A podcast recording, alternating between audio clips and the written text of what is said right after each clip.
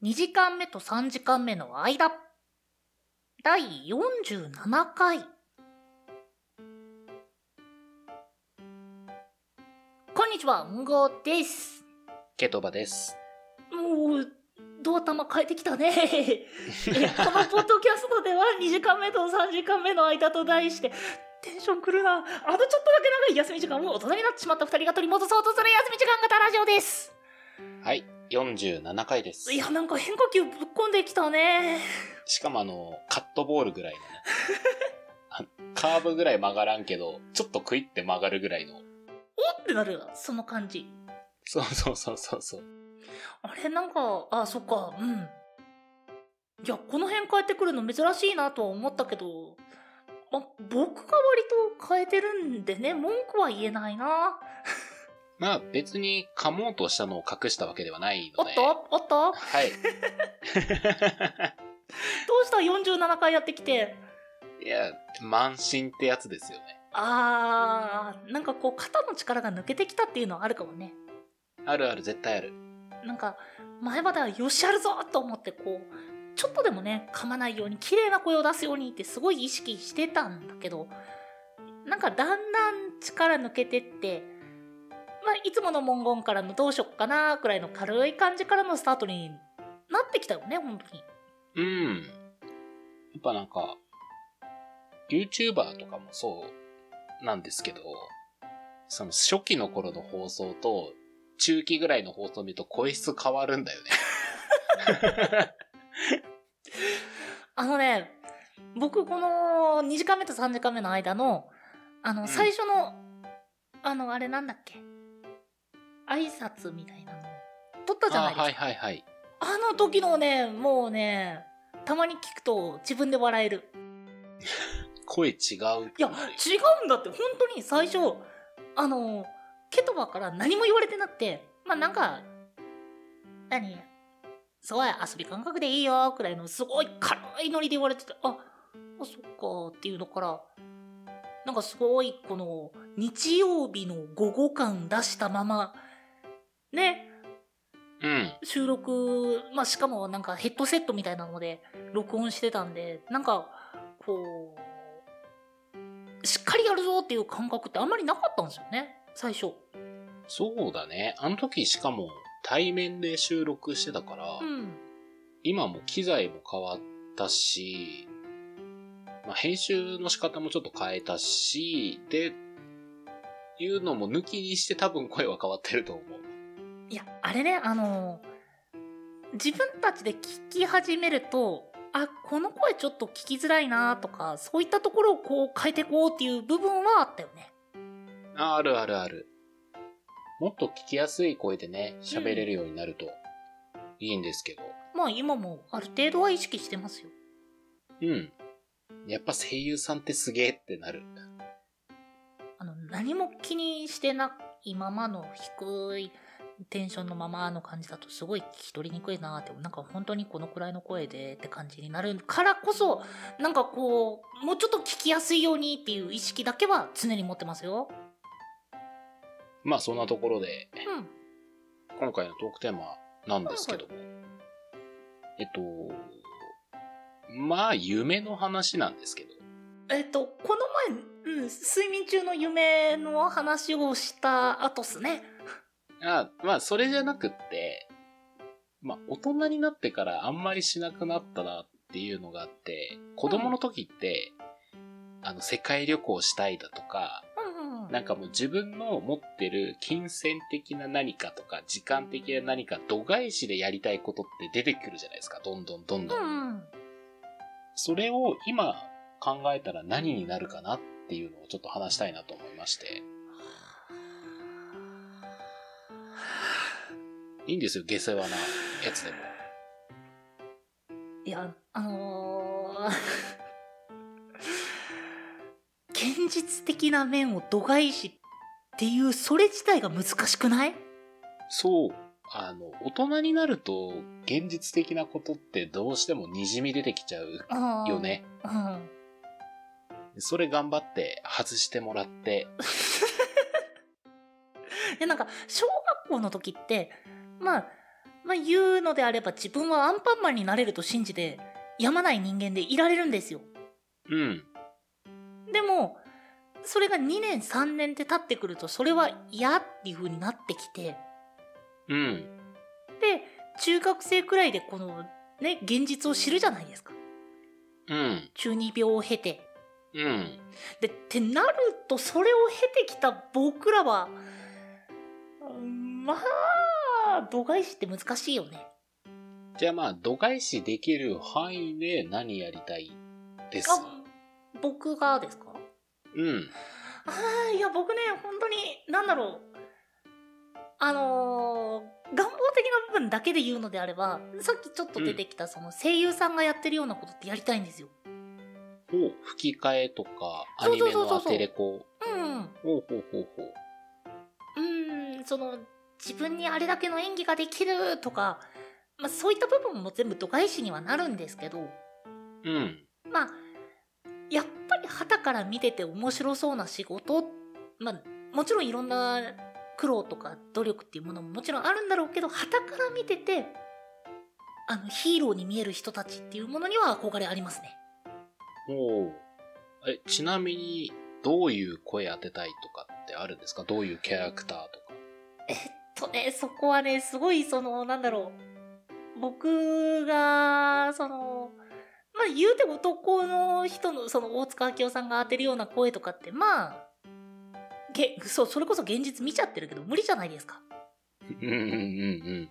え、いいよ、そこもじゃあ笑わないから、どういうキャラクターっていうのは。あ、あ、もう自分の声質も完全に無視して、えっ、と、ノーゲームノーライフの空白のし、あの、空を当てたいです。ごめん、ちょっと、もうちょっとわかりやすい例えでいいですか？えっ、と、ソードアートオンラインのキリトと同じね声もどん優の人。どん難しくなるじゃん。どんどん難しくなるじゃん。えーっと。え、かっこいいあ系えっと、えっと、鬼滅の刃の猪之助あー、はい。の声の人の声を当てはいたい。あの人すごいんだよ、ほんと。なんか、テレビとかで出てましたね。声の使い分けがすごいみたい使い分けもだし、な、何がすごい、何がすごいんだろうね。な。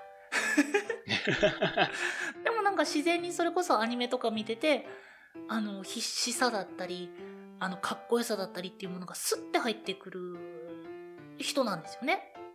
うん。だから自分の声質を度外視するのであれば、ああいう声を当ててみたい。で度外視せずに自分の声のところも考えていくんだったら割と僕みたいにその高い声の方が声優されててうん。でそういったキャラクターとか面白そうだなと思って見てますねおうなんだろう。アニメ知識がない私からすると、あの、すごいこう、え、どうすか先輩っていうタイプの男の子の後輩か、魔法少女しか僕出てこないん魔ですけど。法少女？いやでも本当にその可愛らしい声を出せる男性の方はそのなんだろう女性のキャラクターとかも声当てられてますしえ、そうなんだ。本当に綺麗な声だったよへえ、すごいね。うんまあそういったものがしたいっていうのはありますねまあ他にも割とやさやさおというか優しい感じの男性の声とかは、まあそういった高い声の方って今も現役で活用あの活躍されてますので、まあ、そういった声うんいいなとは思いますね、はい。えーお仕事の依頼はですね。おい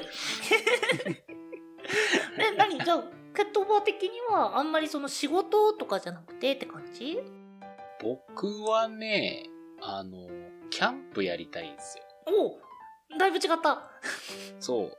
僕はね、あの、大型バイクに乗って、テントとか、そのキャンプ用品一式揃えて、一人でキャンプ行きたい。うん実現可能そう、可能なんだけどさ、割とお金かかるんですよ。あれどのくらいかかるの？えっとね、テント、まあ、椅子チェアとかにすると、まあ、あの、座って本読んだりとか、焚き火の前に座る椅子、あれ一つで1万とかするんですよ。普通に。で、テンキャンプ用品って揃えようとすると、多分2、3 30万はいるんじゃないかな。うん。で、それ揃えて、また大型バイクの100何万ってするわけじゃないですか。まあ、そこは最悪レンタルでどうにでもって感じですね。いや、持ちたいんすよ。で、そのキャンプをしながら日本各地を回りたいの。あー、なるほどね。あの、ケトバの夢を応援する機関っていうものがありまして、ほう。多分聞いたことあると思うんだよな。ちゃんとアコームって聞いたことあります？いや、ダメダメダメダメ。あれ、あの、キャラクターも言ってるじゃん。お金借りるときは慎重にせなあかんね、みたいなこと言ってるから。ご利用は計画的に。そうですよ。だから、その、革ジャン着てね、バイクに乗ってね、キャンプ地を転々としながら、夜、焚き火の前でコーヒー飲みながら日本中を旅したいんですよ。そしてお昼にアコム。なんでや。なんで俺昼、昼日稼ぎのバイト行くの？借りたお金はちゃんと返さないとダメじゃないですか。借りてへん、借りてへん。いや、だからね、割と実現しようとすると、まあ、社会人だと1年以上住所不定になるし、まあそうですね。うん。まあ、現実的なこと言うと、お風呂とか探すのもまあ大変だし、うん。まあ、問題はクリアできそうなんですけど、一番大変なのはその住所的な問題とか、時間的な問題ですよね。まあでも、本当に気持ちよさそうね。楽しそう。楽しいと思う。なんか、その地域にしかない古民家カフェとかに入って、ん。うん。なんかその地域で採れた野菜の定食食べたりとかも楽しそうじゃん。絶対楽しい。そう。なんか日本中どこでも、あ、あそこの店のあれ美味しいよって言えるダンディーなおじさまになりたい、それをして。まあ、うん。でも今からでも全然頑張ればいつでもっていう夢だから、ぜひとも追っかけて頑張ろう。いやー、なんかそれの YouTuber で誰かは出資してくんねえかなって。クラウドファンディングしようかな。あのですね、そこのお金の出所を人に求めるあたりがあまりダンディーじゃないですね。そうなんよね。あの、言い方悪いけど、浮遊してる紐ないよね。やってること。なんかかっこよさを求めたあまりかっこよくない行動に走って、それでいいのかってなりそう。だって嫌じゃん、そんなことしてさ、なんかこう、キャンプの最中にクラウドファンディングでいくら振り込まれてるって通帳とにらめっこしながら旅するわけでしょ？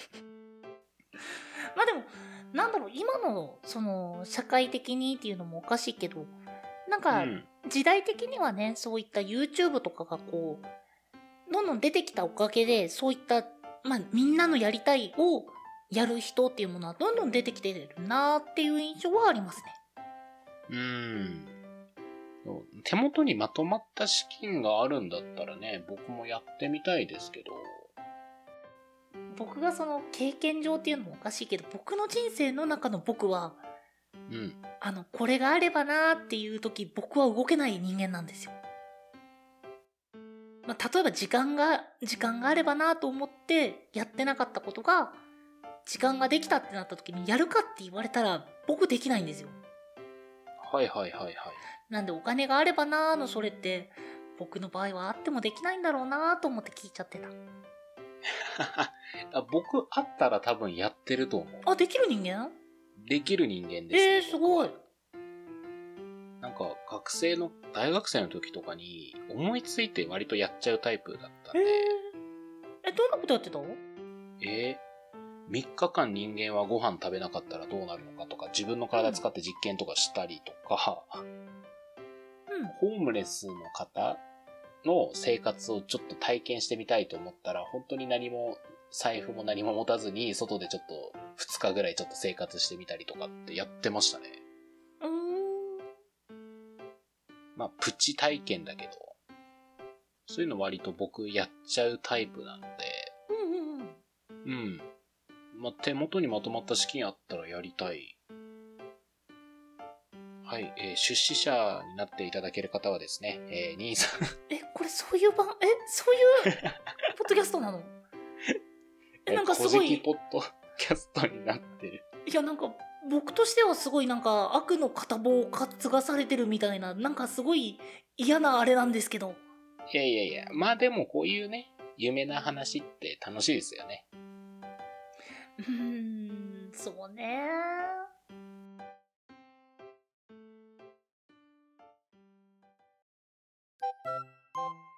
ケトバの自由帳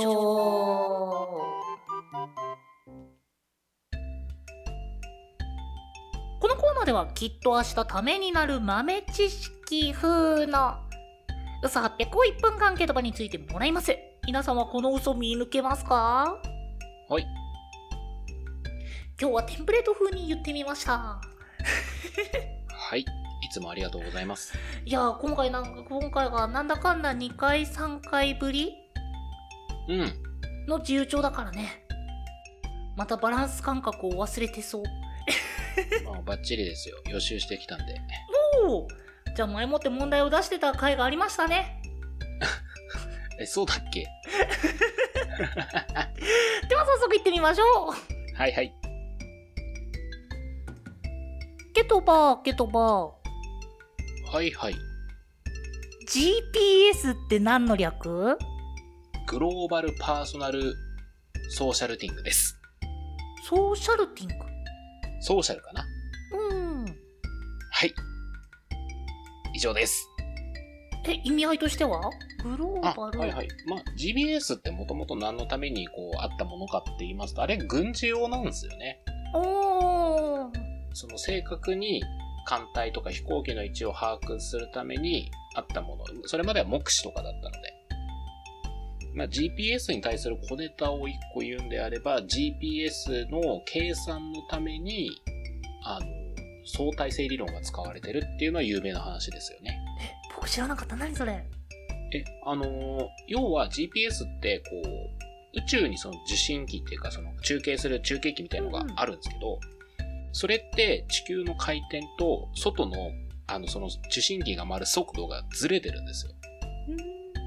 で、その速度のずれを直すための計算式のために相対性理論が使われてるっていう。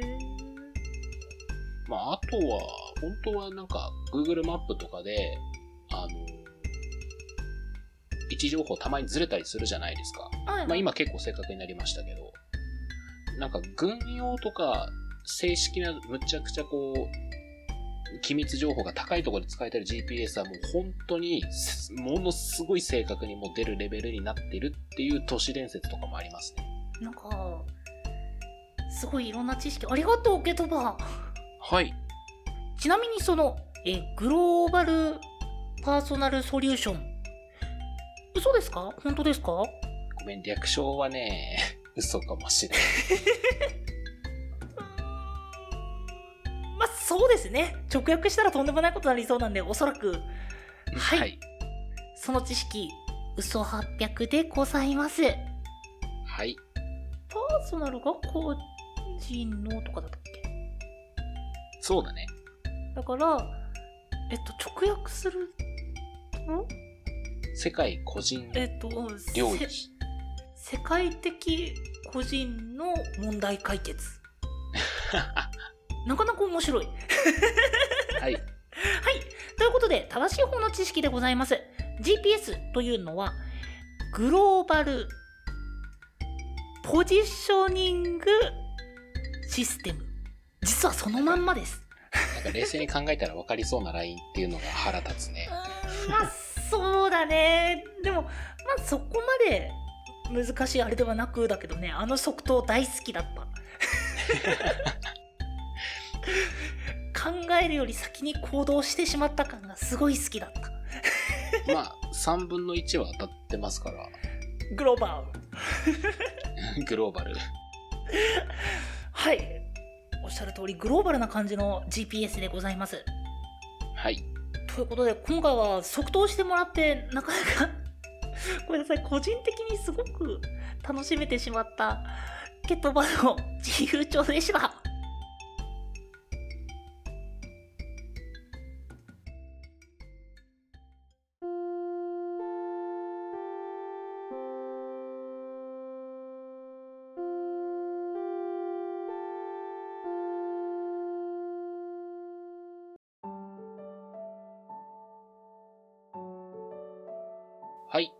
2時間目と3時間目の間、第48回、えー、こん47回ですね。失礼いたしました。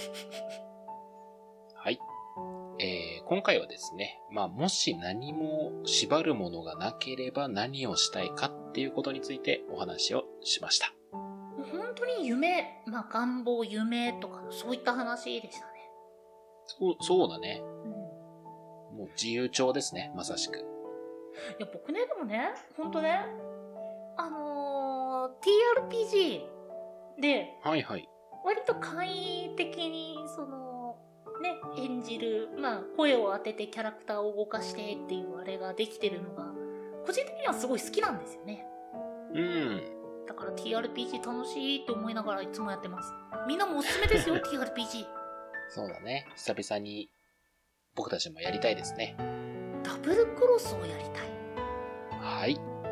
というところで、お便りはですね、23radio.podcast.gmail.com まで、その他 Twitter やノートなどは概要欄をご確認ください。